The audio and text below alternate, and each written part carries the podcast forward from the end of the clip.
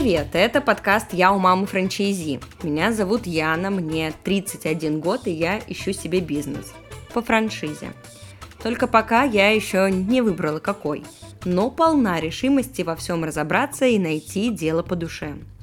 Для старта у меня есть примерно миллион рублей на покупку бизнеса и этот подкаст, где я встречаюсь с представителями рынка франшиз и выясняю, что как устроено, а заодно прошу поделиться секретами, как становиться хорошими предпринимателями.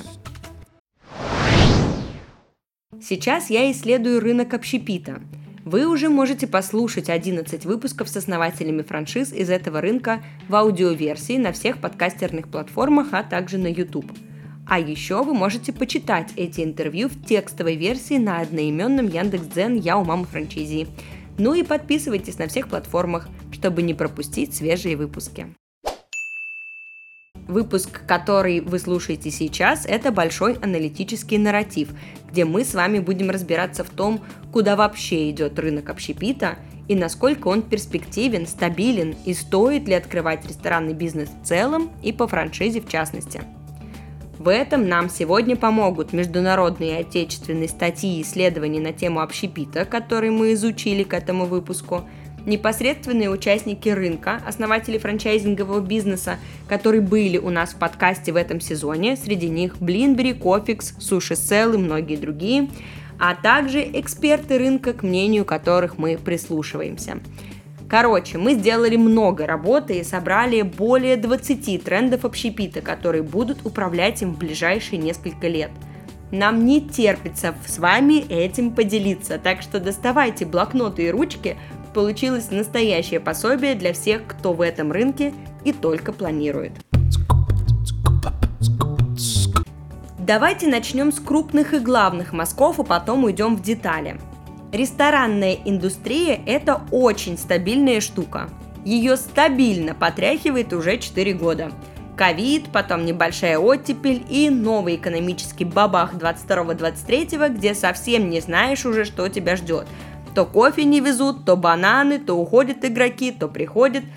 Вот как вспоминает о своих потрясениях Егор Тахтобин, сооснователь сети кофеин Greenhouse. Мы одновременно и повысили цены, э, и временно, примерно на несколько месяцев, около трех месяцев, э, мы пересмотрели технологические карты, э, чтобы оставаться в экономике в нужной. И в целом как бы прибыльность все сохранили хотя повышение цены на кофе было порядка 40, наверное, процентов. Что касается закрытия отдела продаж, здесь очень простая позиция у компании была, так как я не хотел э, людей держать в подвешенном состоянии, в первую очередь отдела продаж, э, это было честно, сказать им, что, ребята, давайте мы лучше вот сейчас э, остановимся, потому что ни вы, ни мы не понимаем, как дальше будет ситуация развиваться.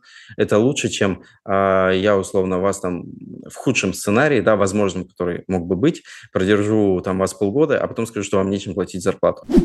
Согласно данным Росстата, в октябре 2022 года 48% опрошенных россиян сообщили, что их материальное положение ухудшилось, а еще 43% предположили, что ухудшения произойдут в ближайшие полгода.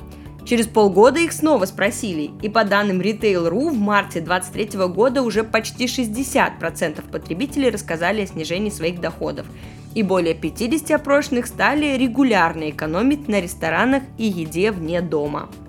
Александр Буровцов, управляющий партнер международной IT-компании Open Service, говорит, что в 2023 году люди перешли на домашнее питание. Сейчас домашняя еда в тренде. Также стала популярна доставка полуготовой еды, ингредиентов для определенного блюда. В регионах люди стали реже ходить в рестораны – в Москве и Петербурге пока все без изменений. Что ж, на этом, дорогие друзья, наш выпуск подошел к концу. Наверное, говорить нам уже больше не о чем. Нет, ну на самом деле, конечно, нет. Рестораны пострадали. Но готовая еда была, есть и остается с нами. И в частности в регионах станет еще более популярной. Просто от праздного ресторанного вайба, который 100% переживает не самые лучшие времена, мы уйдем в другие форматы. Но не перестанем есть вне дома. А вот что это за форматы, как раз и разберемся в этом выпуске. У меня есть исследования, ну, мы регулярно их покупаем и часто. У меня есть исследования. Рынок общепита будет расти. Люди едят вне дома и продолжат есть вне дома еще больше. Говорит один из лидеров общепита, основатель крупнейшей франчайзинговой сети чебуречных «Чебурекми» Александр Долгов. Крупные будут укрупняться. А, и если говорить из крупных мазков, да, этот уровень доставки увеличится, улучшится, но доставка, скорее всего, станет платной, но и будет рынок становиться более профессиональным. То есть там будет увеличиться конкуренция за места, за идеи, что-то еще. Поэтому людей, у которых раньше случайно получилось, да я просто готовил бургер, и у меня получилось, да, будет все меньше. То есть рынок становится более профессиональным, консолидированным. Да, с одной стороны, кафе – это бизнес с тремя неизвестными – экономика, санэпидемстанция и странные гости. С другой стороны, кушать хочется всегда, и даже в самые трудные дни хочется немного праздника а ресторанная доставка – один из самых доступных и быстрых инструментов получить этот праздник.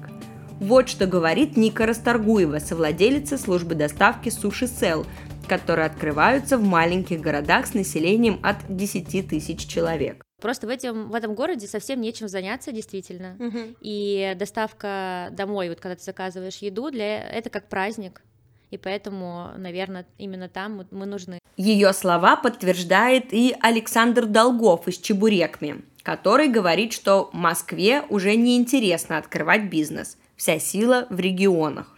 Если в Москве надо строить что-то, да, то это должно приносить миллионы прибыли, да. Это минус, поэтому у нас очень много партнеров, к сожалению, в Москве, и мы закрыли. Мы говорим, ну вы же прибыльные. Они говорят, ну не очень большая прибыль, я лучше пойду где-то в офисе посижу за зарплату, как бы, да, чем здесь э, работать. Я такой, вау, это было для меня откровение номер один. Это важно понимать. Ну или аренды, которые мы здесь смотрим, да, они нет, сотни тысяч рублей, да, без каких-то таких историй, да.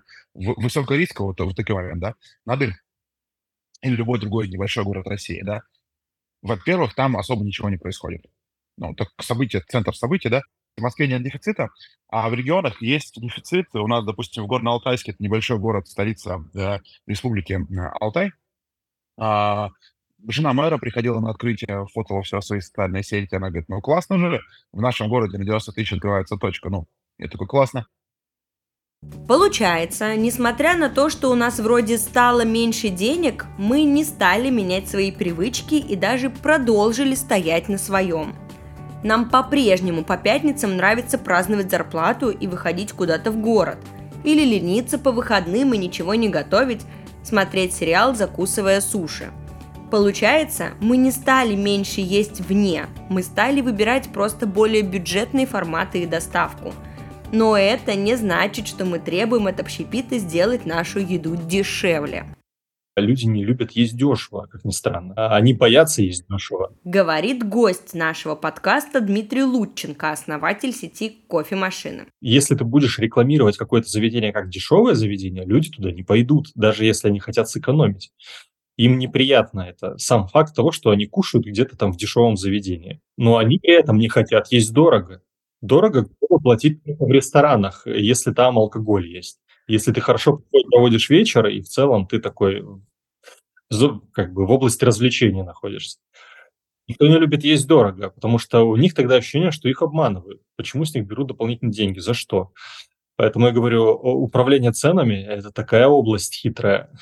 То есть ты должен быть как бы так, чтобы люди чувствовали, что твоя цена справедливая. И еще пару советов по экономии накинет Александр Долгов.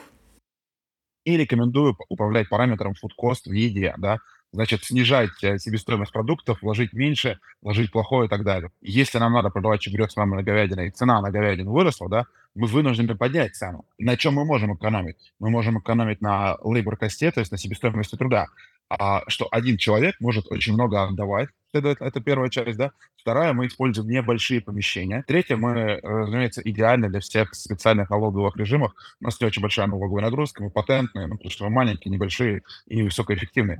Кстати, про налоги и финансы. Как еще держать свои расходы в порядке и экономить, нам дадут пару идей друзья нашего подкаста «Бухгалтерский сервис Кнопка». На связи пресс-секретарь Кнопки Юля Данилова. Если говорить об особенностях в бухгалтерии, то первое, что мы делаем для сферы общепита, мы проверяем региональное законодательство и следим за льготными ставками на налоги. Например, у нас в Екатеринбурге ставка по ОСН для сферы общепита всего 5%. Второе — это, конечно, отчетность в Росалкоголь регулирования, если заведение торгует алкогольной продукцией. Отчетность обязательная, пропускать ее не стоит. Особое внимание ресторанам стоит уделить работе с иностранцами. Если не оформить все правильно, можно получить очень внушительные штрафы от четверти миллиона рублей. И штрафы для ИП будут такими же, как и для организаций. Ну, например, штраф можно получить за прием на работу иностранца, у которого должен быть патент, но его приняли без этого документа. Также, если приняли на работу иностранца за пределами региона, где действует его патент. Ну, или не по той профессии, не по той специальности, которая указана в патенте. Также все работодатели должны сообщать о найме и увольнении иностранцев в региональное управление МВД по вопросам миграции. Ну, кроме граждан Беларуси они исключение. И за неуведомление тоже грозят очень большие и неприятные штрафы. А вообще, по нашему опыту, у сферы общепита хуже всего дела обстоят со сбором первичных документов с контрагентов. Это прям беда какая-то. Нормальная ситуация, когда рестораторы приносят нам документы в июле 23-го, например, за декабрь 22-го. Мы рекомендуем делать ежеквартальную сверку с контрагентами и как можно чаще заниматься сбором первичных документов, потому что они влияют на сумму налога, и при их полном наличии можно сильно сократить налоговую базу. Ну, а если проще, можно платить меньше налогов. А еще рестораторы часто делают какие-то заготовки, полуфабрикаты аж на три месяца вперед. И чтобы в бухгалтерской отчетности не уйти в убыток, в конце года, если вы делаете очень большую там какую-то заготовку, можно оформить незавершенное производство. То есть оставить часть материалов на остатки, не списывать. И тогда они не пойдут в расход в этом квартале, а пойдут в расход только в следующем. Э, этой функцией они многие знают, но, в общем, забывают пользоваться. Хотя штука достаточно полезная. Итак, что мы имеем? Люди хотят есть готовую еду, но не идут в рестораны. Значит, рестораны придут к ним домой. А это значит в топе доставки точки to go и, конечно, форматы у дома – Последний представляет собой небольшие кафе, пекарни, пиццерии и тому подобное, где заранее или прямо по пути домой можно заказать блюдо и получить быстро заказ. Такой формат разработала в 2023 году сеть Cofix, которая уже научилась зарабатывать на высоких трафиках у метро и стала искать другие форматы для самостоятельной генерации трафика. Давайте узнаем подробности у директора по развитию сети кофеен Cofix в России и СНГ Екатерины Пановой. Есть при этом а, определенная ниша а, жилые застройки, жилые массивы, в которых Cofix работать не умеет, потому что Cofix – это потребитель трафика. А, на трафиковых локациях, где мы можем словить там 20-30 тысяч человек проходимости, сделать свои 200, 300, 500 чеков – это не суперсложная задача. А вот сделать так, чтобы к тебе в кофекс пришли из жилого массива, пришла твоя целевая аудитория – это сверхзадача, которую мы а, захотели решить. Для кофекса стать местом притяжения, местом силы – это определенный вызов. И поэтому мы должны были создать вот этот формат, в котором мы сможем работать с этим трафиком. Концепция бейкери – это кофе, выпечка и вино. Мы хотим захватить в жилых массивах три типа трафика. Мы хотим кормить наших э, гостей завтраками, мы хотим, чтобы они приходили к нам на ланче, и мы хотим, чтобы они проводили у нас время вечером. Подробнее о трафиках и форматах Кофикса Екатерина рассказывала в нашем подкасте. Послушайте, если еще не успели. Кстати, по такому же сценарию, как Кофикс, пошли и кофейни «Здрасте», которые популяризируют культуру завтрака вне дома, но при этом возле дома. Кофейня — это более э, легко э, воспринимается в плане, что ты можешь, там, не знаю, утром зайти просто взять кофе с собой, да, потому что ты там бежишь, ведешь ребенка в школу, а мы работаем чаще всего там с 8 утра, а, вот, то есть есть возможность. Потом ты зашел, быстренько перекусил там на обед, да, или еще что-то, или можешь просто посидеть в кофейне, а, там, поработать и сразу пообедать. Рассказывает Дарья Редькина, соосновательница полноформатных кофеин «Здрасте». Это уже состояние мозга сейчас у нас такое, что типа кофейня, как будто бы это быстренько что-то сделать, там перекусить, побежать дальше. Или встретиться с подругой можно. Кофикс и Здрасте развивают популярный сейчас комбинированный формат кофеин, где можно не только выпить чай или кофе, но и перекусить, поработать, провести время за беседой. Тогда как кофейни формата to go никуда не деваются – они остаются просто на других трафиках, где не нужно трафик генерировать, его нужно просто находить. Находить трафик и анализировать локации мы тренировались в одном из наших интервью с основателем Этлон Кофе, Наинтой Абиновым. Послушайте обязательно. Паразитируют на трафике от жилых кварталов и продуктовых магазинов еще одни лидеры эпохи экономических потрясений – пекарни. Вот как об этом говорит Владимир Макаров, сооснователь сети «Настоящие пекарни» пекарни – это паразит на продуктовом трафике. Там, где люди покупают продукты, там они будут покупать хлеб и пирожки. И поэтому, когда партнеры говорят, нет, здесь хороший трафик, я говорю, конечно, хороший, только никто не будет, знаете, допустим, в парке центральном города покупать кулебяку э, с капустой, э, горячий хлеб и нести через весь парк его там домой. В парке будут брать круассан и кофе, да, на прогулку. А когда подъезжают к дому, где они живут, где их нужно будет ужинать, там кулебяка, там большие пироги, там пирожки с луком, там булочки, ну то есть уже еда. В подтверждении того, что драйверами отрасли останутся фастфуд и концепции формата Grab and Go, становятся сети FMCG, которые тоже учатся оттягивать на себя аудиторию, которая ищет не продукты, а готовую еду и напитки. Короче, попроще. Вы наверняка заметили, что в перекрестках, пятерочках и магнитах начали открывать на территории магазинов мини-кафе. А Вкусвилл, который уже давно продает ланчбоксы под собственным брендом, в 2023 году выкупил рестораны сети Андерсон. Компания планирует продолжать развитие сети Андерсон по франшизе. И если в магазинах открывают кафе, то кафе открывают магазины. Все чаще появляются витрины с продуктами, которые можно забрать с собой – о дополнительных витринах Владимир Макаров, сооснователь настоящих пекарен.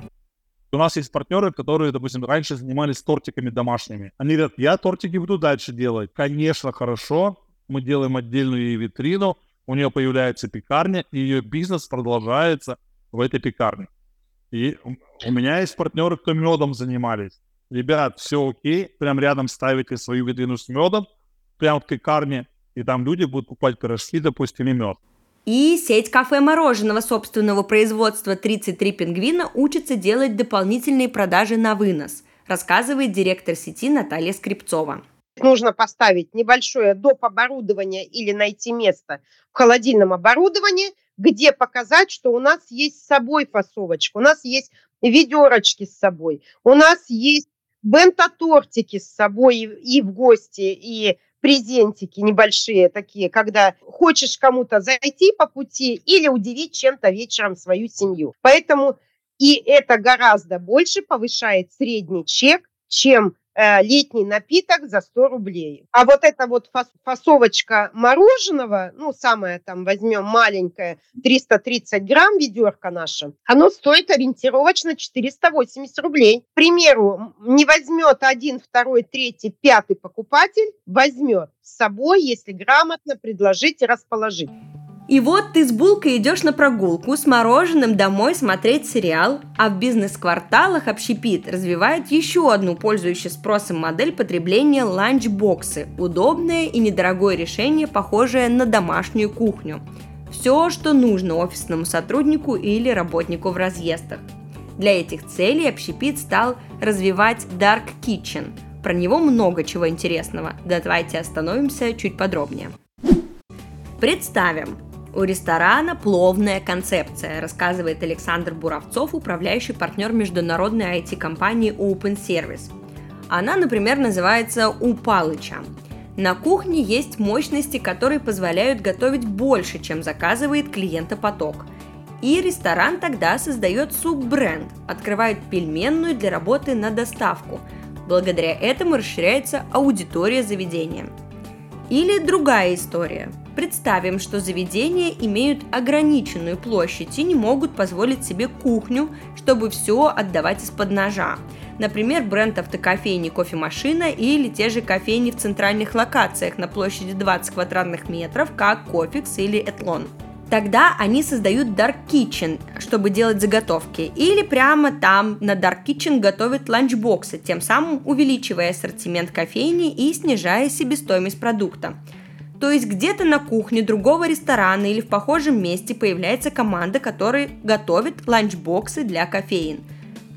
Понятно, да? Но на этом эксперименты не заканчиваются. Все чаще появляются Cloud Kitchen, так называемые облачные рестораны, которые наберут в ближайшее время популярность на рынке, считают эксперты. В статье РБК «Тренды», ссылку на которой я оставлю – говорится, что ресторанный бизнес перестает быть только гастрономическим опытом в атмосферном интерьере и становится больше похож на такси с едой. А что делает тогда простаивающим заведением? Вот новую жизнь опустевшим кафе как раз и дала концепция Cloud Kitchen – по аналогии с облачными технологиями, то есть облачная кухня. Такие помещения используют для приготовления блюд под доставку – Ко всему этому привело нас не только кризис и смена потребительского поведения, но и растущая популярность шеринг-экономики. Она проникает во все сферы нашей жизни, и еда не стала исключением. Шеринг-культуру мы обсуждали в нашем выпуске с Романом Персияновым, основателем номер один в России сети сервисных центров по продаже и ремонту носимой техники Pedant.ru.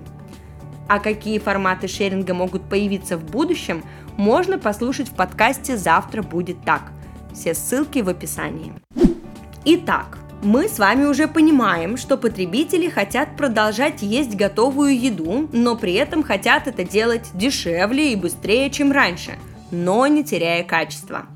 Пожалуйста, тогда общепит придумал Dark Kitchen и ланчбоксы. Еще дешевле, кричит клиент – Хорошо, давайте без официантов и мягких кресел в зале. Ешьте дома. Да здравствуют доставки. Что дальше? Ок, думает потребитель, тогда еще побыстрее, пожалуйста, и чтобы в очереди не стоять.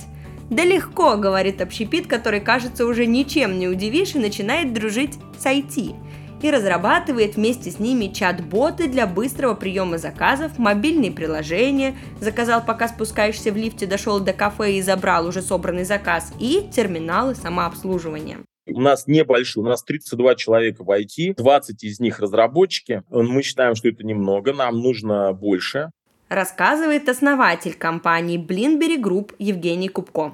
Я не могу назвать, что это причесывание. То есть можно причесаться, и не оцифроваться. Перед нами задача стоит отделение технологии от себя. Технология – это тогда, когда ты можешь знания отделить от себя. То есть, условно говоря, если человек обладает определенными знаниями, но не может их от себя отделить, то это не является технологией. То есть он как ремесленник делает все сам, но другому передать, то есть в отрыве от него это не работает. Вот он такой супер незаменимый такой как бы финаналитик или финаудитор или там фин, финдиректор или там, я не знаю, ремесленник-операционист он вытаскивает любую блинную там из пепла, но отделить свои знания не может. Он уходит, и опять становится все плохо. И вот оцифровка бизнес-процессов – это и есть способ отделения знаний от себя, то есть технологизация процесса. Поддерживает Евгения в этом и Александр Долгов, основатель Чебурекми, который вместе с партнерами создает фудтех-стартап «Пастила» – цифровую экосистему для кафе и ресторанов. IT-сервисы, цифровизация заказа через приложение будут увеличиваться у всех. Я был в Штатах, смотрел, как это происходит, да, то есть могу перенести это, да, ну, соответственно, к России, да, приордер, ордер, вот, пикап, клик and collect, ну, то есть кликни, закажи, забери, то есть она ставится как бы сверху, как такая донастройка, да, тюнинг такой, вот, который помогает лучше взаимодействовать. Вот, э, ну, мы решаем две задачи, да, это, сни- это снижение labor коста, уводя человека в предзаказ э, с точки, это абсолютно тренд во всем мире, да, закажи через мобильное приложение, приди, забери, да, не стой в очереди. Это первая часть. И вторая часть – это как раз цифруй и верни клиента. Ну, то есть две задачи мы делаем, реализовываем и даем такую ценность. Естественно, когда бренд общепита развивается на своей платформе IT-решений, это значит, что рестораны начинают собирать данные о нас. Но в каком-то смысле это даже хорошо, все больше кафе и ресторанов осознают ценность информации и начинают предлагать гостям продукты, которые гость уже пробовал, или выбирать новые продукты на основании его предпочтений мы можем отслеживать э, покупательское поведение. Что это за гость, какие кофейни он посещает, что он а, покупает чаще. Если мы говорим про управление средним чеком, то это система рекомендаций для гостей и в том числе для кассиров, которая а, помогает при заказе а, сформировать потребность для каждого гостя. Это персонализированная а, потребность и предложить ему что-то дополнительно. Если мы не можем сделать до продажу на кассе, да, гость заказывает через приложение, мы не хотим отказываться от этой возможности. Рассказала Екатерина Панова, директор по развитию сети кофеин Кофекс. Есть и другие сервисы, которые помогают ресторанам и доставкам собирать обратную связь от гостей и даже получать от них чаевые. Подробнее мы расспросили об этом пресс-секретаря бухгалтерского сервиса «Кнопка» Юлю Данилову. Постоянный вечный тренд, который сохраняется и до сих пор, это место. Как известно, у кафе есть три фактора успеха. Место, место и еще раз место. Ну и, конечно, энергия основателя, ее там нужно много. Одним из э, таких продолжающихся трендов уже несколько лет э, являются электронные чаевые. С наличкой сейчас мало кто ходит, и если ресторатор эту историю еще не внедрил, то все, что касается мотивации персонала, у него будет падать. Может даже начаться текучка кадров. Сервисов по сбору чаевых сейчас куча, и на этом точно не нужно экономить. Еще экономить не стоит на работе с отзывами. В Москве, например, особенно смотрят на отзывы в сервисах Яндекса. Хорошо, если представители ресторана или кафе ходят по таким площадкам и отвечают на все отзывы, и хорошие, и плохие. Это говорит в целом о готовности слышать обратную связь и улучшать сервис. Вот мы с вами такие сейчас про экономию, скорость, еду на вынос, и нам кажется, что по-другому не было. Было. Вспоминаем вместе с Егором Тахтобиным, основателем сети Greenhouse про культуру кофе на вынос. Дело в том, что в 2012, когда мы открылись, вот именно рынок кофе с собой, который, наверное, сейчас вообще основной рынок кофе, а, только-только зарождался. Надо понимать, что мы, когда свои кофейни открывали первые, что из себя представляла кофейня? Тогда еще можно было курить в заведениях. И чаще всего ты туда попадая, там дым стоял столбом, и люди сидели за одной чашкой капучино по 3-4 часа. Ни о, ни о каком кофе на вынос тогда речи и не шло. И действительно тогда на город-миллионник приходилось там, ну, слава богу, если 500. А еще, чтобы тебе заказать кофе с собой, тебе говорили, присядьте, вот меню, выберите, мы вам с собой сделаем. Ну, в общем, это такой кейс потребления непонятный сейчас кажется.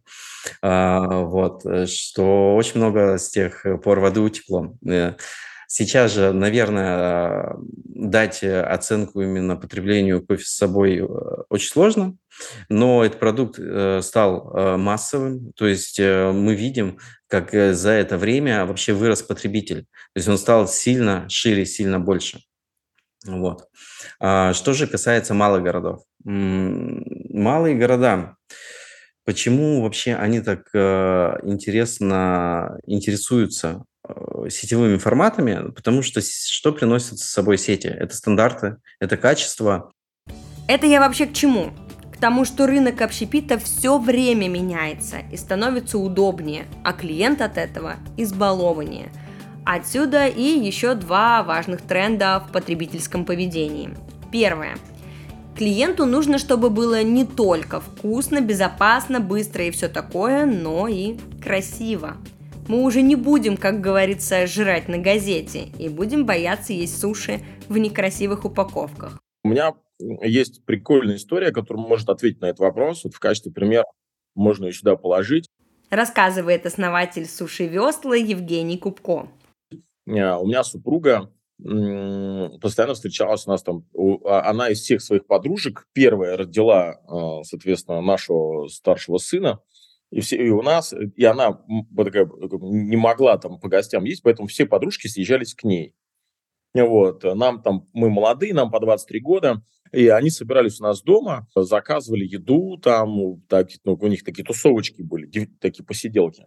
Вот. И мы вот делаем эту концепцию или думаем, как сделать вот концепцию. Я еду в похожую точку, где-то там в подвале, стоят сушистые, я у них покупаю, значит, роллы, я в этом ничего не понимаю и привожу, как есть, э, девчонкам. Я говорю, девчонки, вот я хочу вам сделать приятный сюрприз. Беру эти суши-роллы из подвала. Там обычный пакет, такая маечка, no name, какой-то там, все, ну, не имиджевое, все там соус в какой-то там в баночке нелепой, какие-то палочки, все очень не, не вызывает доверия. Они такие, а что за бренд вообще, кто это?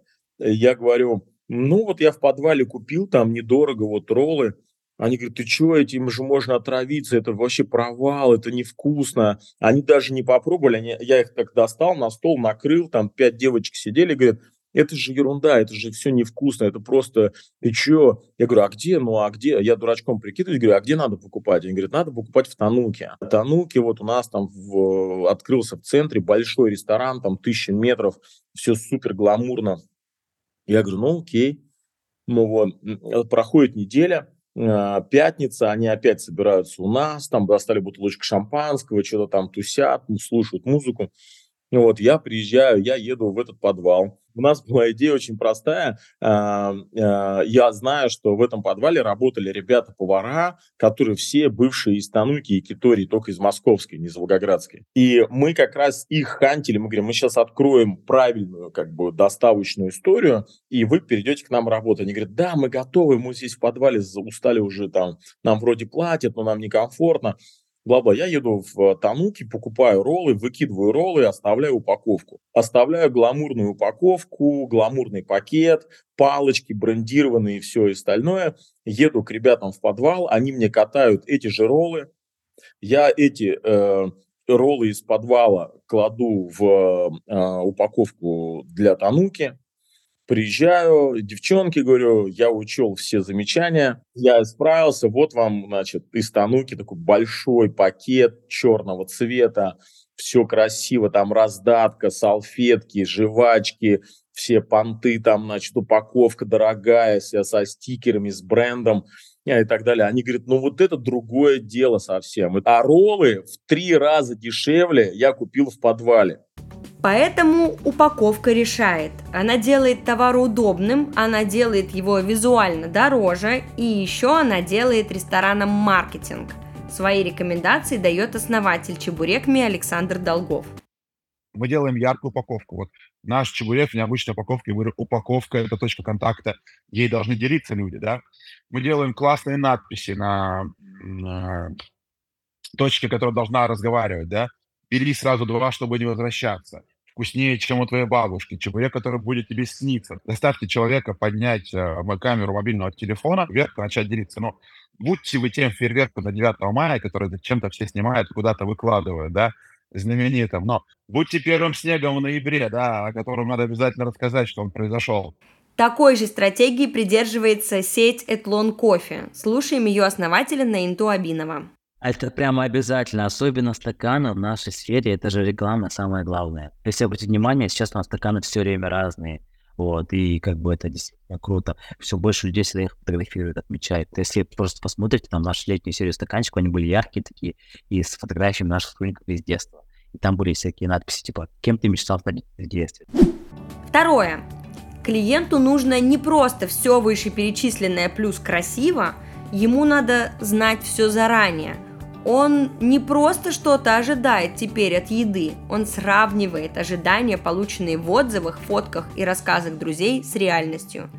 Отсюда берет ноги и весь цифровой маркетинг, соцсети, виртуальные туры, фудблогинг, красивые фотки в меню и другие разнообразные отстройки от конкурентов и попытки завоевать лояльность гостей.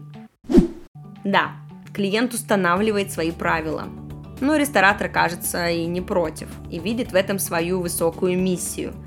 Вот что говорит гость нашего подкаста, основатель сети питания Шаурма Шоп Андрей Яковер.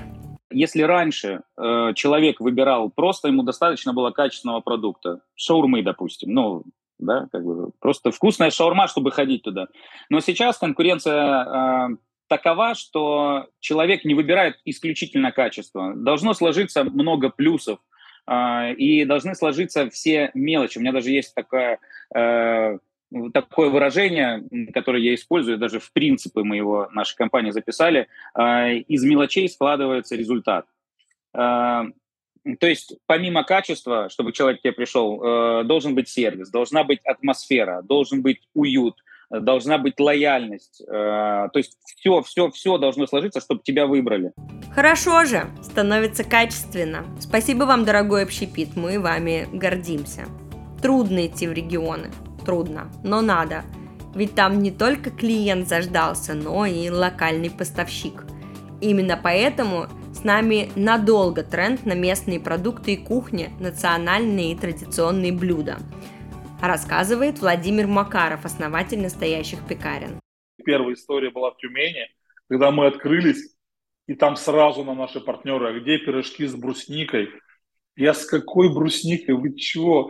Они говорят, у нас нельзя без нее. Все, мы разработали под них пирожки, до сих пор у них это лидер продаж.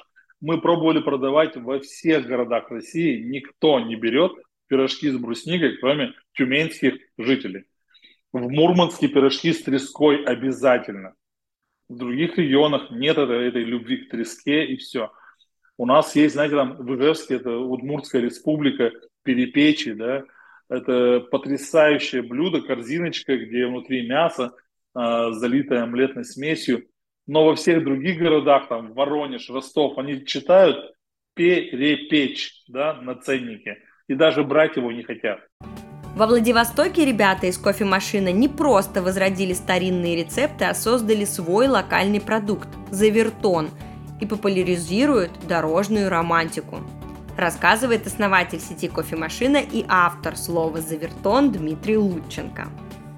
Мне кажется, это прикольно, что ты можешь перекусить в машине или выпить кофе с хорошим видом где-то, или просто по пути, когда ты едешь.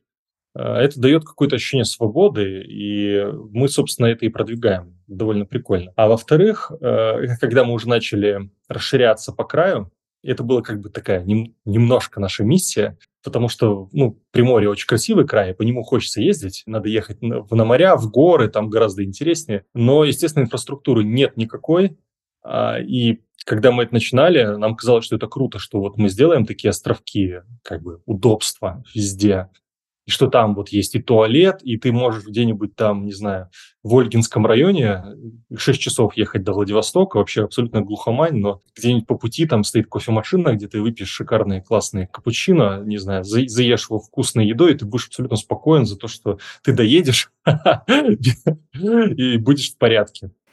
Ну а что такое завертон и как они его придумали, слушайте в нашем выпуске с Дмитрием.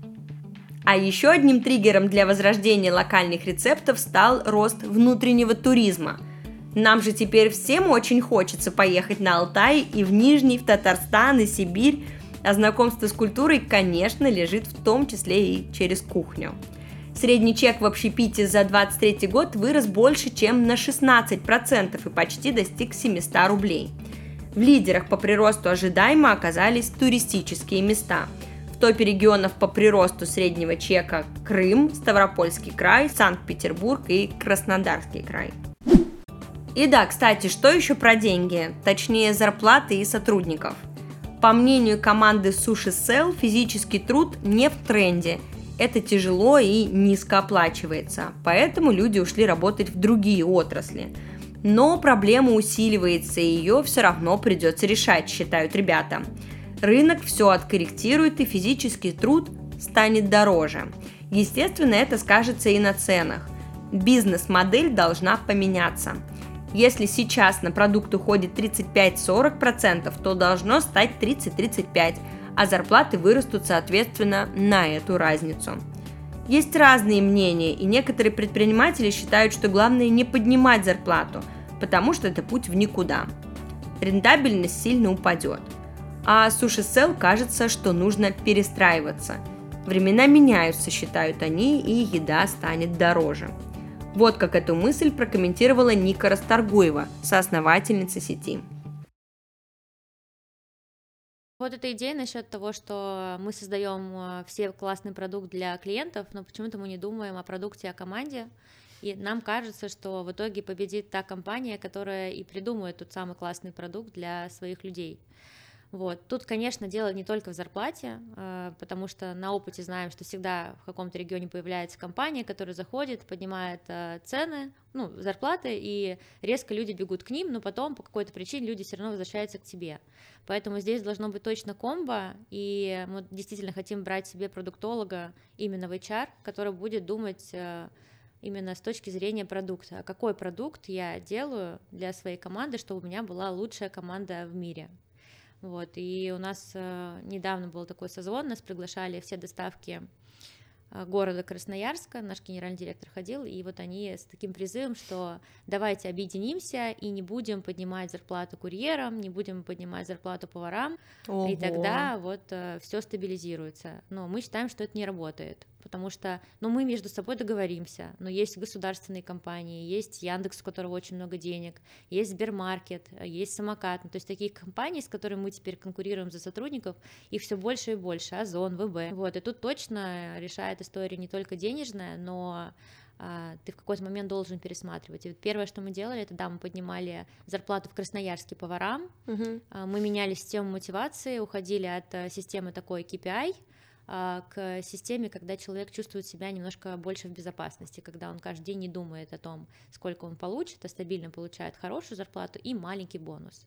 И в целом мы э, пытаемся всей компании сейчас уйти от KPI, а, но это мы посмотрели у Дода и приходить к тому, что ты берешь людей по ценности, у них есть метрики, за которые ты а, их оцениваешь, классный это сотрудник или нет, и просто если он не классный, ты просто его меняешь.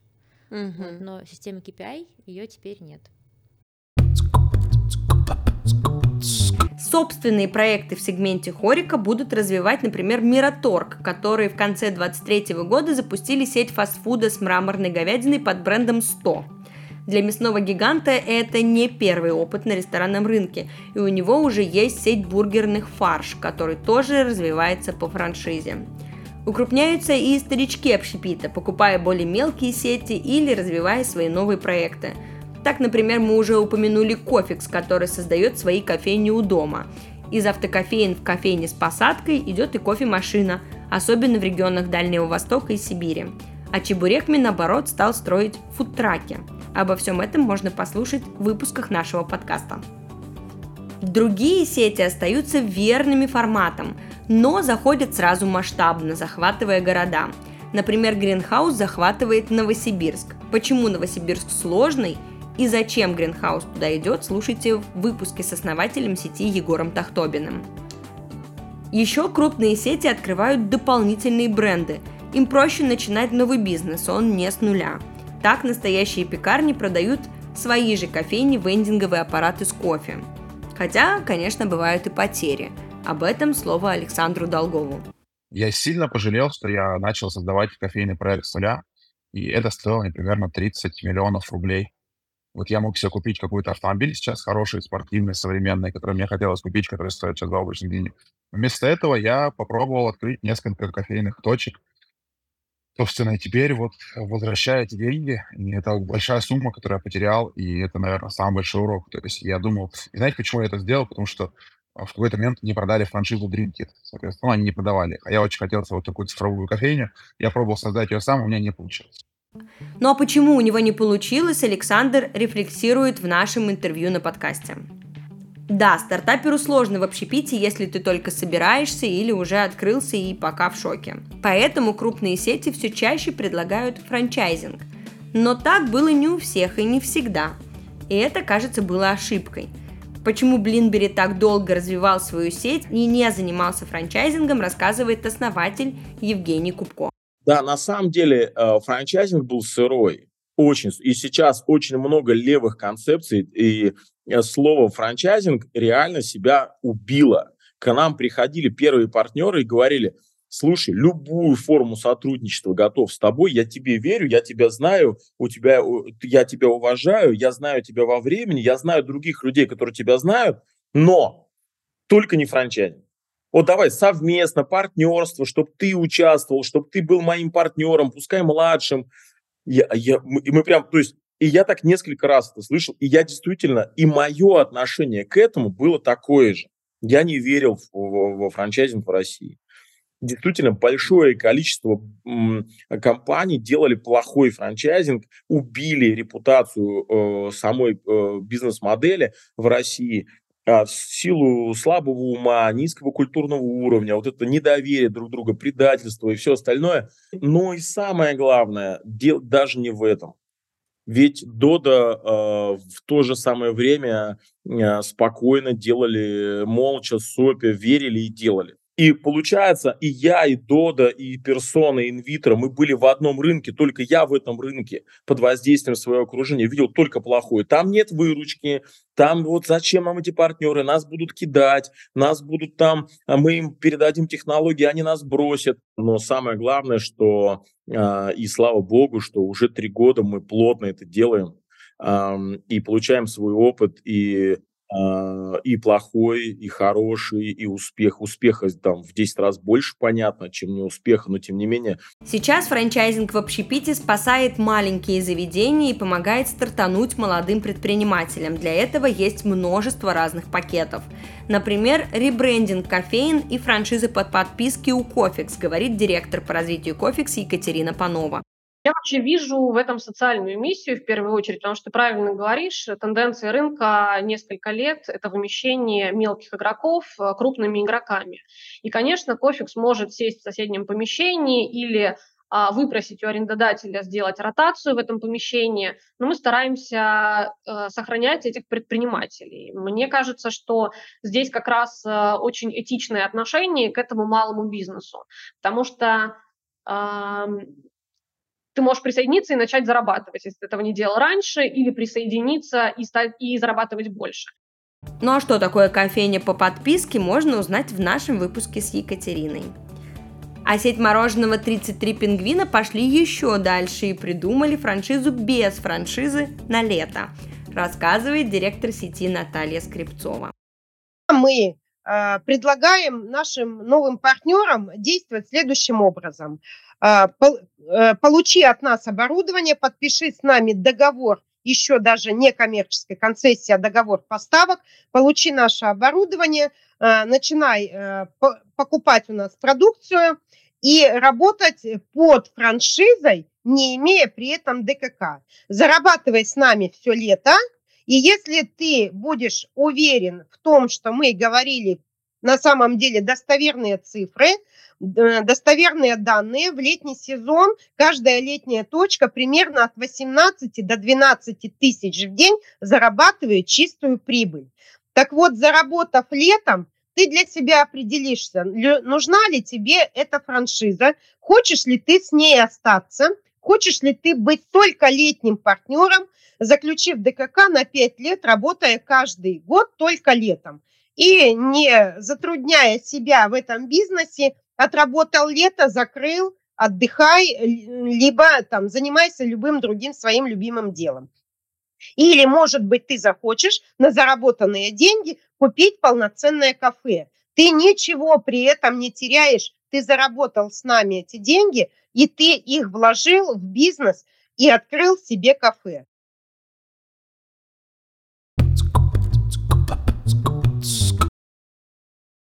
Ну что ж, Выпуск получился большой и насыщенный, а еще, я думаю, полезный.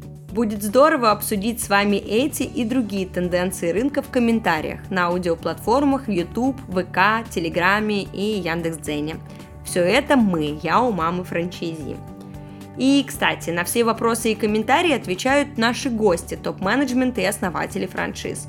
А за лучшие вопросы дарят подарки. Переходите в комментарии и добавляйте сообщество. Ну а мы прощаемся с вами. Ненадолго. Мы готовим чумовой сезон. До связи.